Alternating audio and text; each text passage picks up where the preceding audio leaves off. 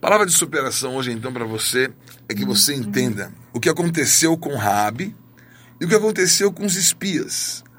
Tanto Raabe quanto os espias, para poderem ter aquele momento e ter naquela condição um resultado, tiveram que aplicar a superação. A superação é o passo que você vai dar além para conquistar um resultado que ainda não foi conquistado. E quanto mais a superação ela se mostra de uma maneira assim surpreendente para o inimigo, tanto mais ela é realmente positiva para produzir aquele resultado. O que é surpreendente no caso de Raabe? Surpreendente é que os espias formam uma aliança de fidelidade com uma prostituta. Então você firmaria a fidelidade, uma aliança fiel com quem é infiel? A prostituta é chamada por ser infiel. Mas você está ali e recebeu do Senhor uma direção. Faz uma aliança de fidelidade. E aquilo aconteceu, e justamente a superação de um preconceito, a superação de uma condição que poderia parecer adversa, essa superação trouxe um resultado favorável. E os espias também tiveram a sua superação, porque estavam ali e saíram daquela casa foram para foram escondidos naquele cesto, né? E ela disse: ó, fica aqui no cesto, né? Quem podia garantir? Ó, agora eh, chamou o rei, estava o rei de Jericó. E os espias? Ó, estão aqui. Eu não vi, não, né? Apontando para o cesto, né? Dos melhores filmes, né? Eu não vi. Eles poderiam ser pegos naquela situação. Mas eles também se superaram, porque dois é a marca do sucesso, né? Quando Moisés enviou 12 espias, só dois, Josué e Caleb, entregaram o resultado. Aí vem José e fala assim: ó, 12 não, vou enviar só dois. Ele aprendeu a lição, né? Enviou dois espias, falou: vai os dois, porque esses dois vão dar certo. Os dois vão produzir a concordância. E essa superação aconteceu. E naquela concordância, aqueles dois espias tiveram a marca da sua vitória. Raabe viveu essa superação porque não somente ela chamou a sua família e trouxe à existência coisas novas, como o Senhor, naqueles espias, trouxe um resultado, né? Eles disseram assim: olha, vai ser um sinal certo, a marca deste sangue na sua porta. E por isso você sabe que a marca do sangue está sobre a sua vida é um sinal da superação, porque Jesus morreu, mas deixou o sangue o primeiro que derramou sangue e viu o sangue foi o próprio inimigo. Né? Botou aquele prego na mão de Jesus, aquele cravo forte nas mãos e o sangue jorrou. Falou assim: agora matei. Você não sabe o quanto você vai ouvir falar desse sangue. O primeiro a ver o sangue foi o inimigo, e até hoje ele sabe que o sangue de Jesus tem esse poder.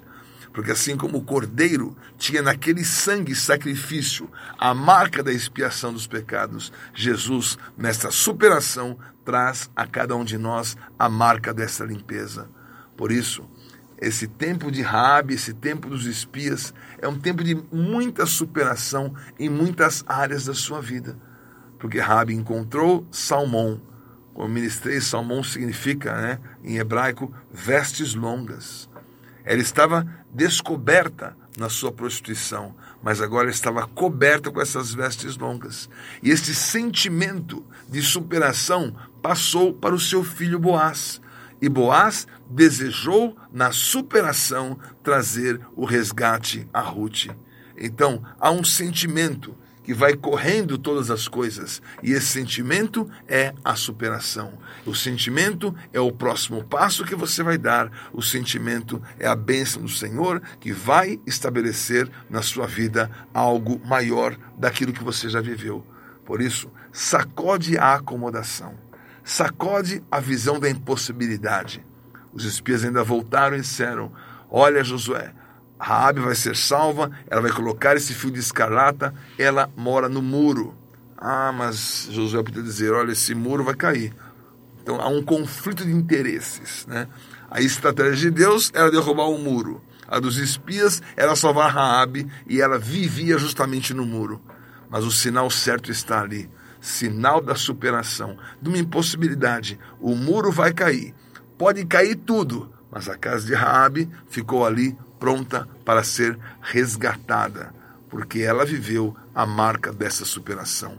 Por isso, hoje, Comece uma superação na sua vida pela marca desse jejum.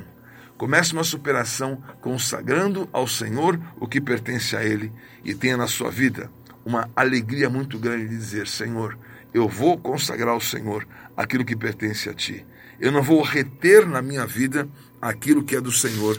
E por essa marca de superação, eu vou na minha vida encontrar um caminho que ainda não foi por mim mesmo trilhado você vai ter esse caminho de superação e você vai encontrar no jejum, nos sinais de Deus, aquilo que Ele desejou que você efetivamente estabelecesse. Por isso, eu estou enviando você para esse resgate. Eu estou enviando você para essa superação. Eu estou enviando você para entender que, num contexto de situações que aparentemente no condicionamento jamais produziriam aquele resultado, agora vão produzir. Espias vão ser recebidos, a prostituta vai ser fiel, o sinal do sangue vai prevalecer, o muro cai, a tua casa não cai, e você então tem resultados de superação. Por isso, entre no jejum, faça essa vitória e alcance na sua vida cada vez mais marcas de superação. Esse foi o nosso Palavra de Foco de hoje: superação.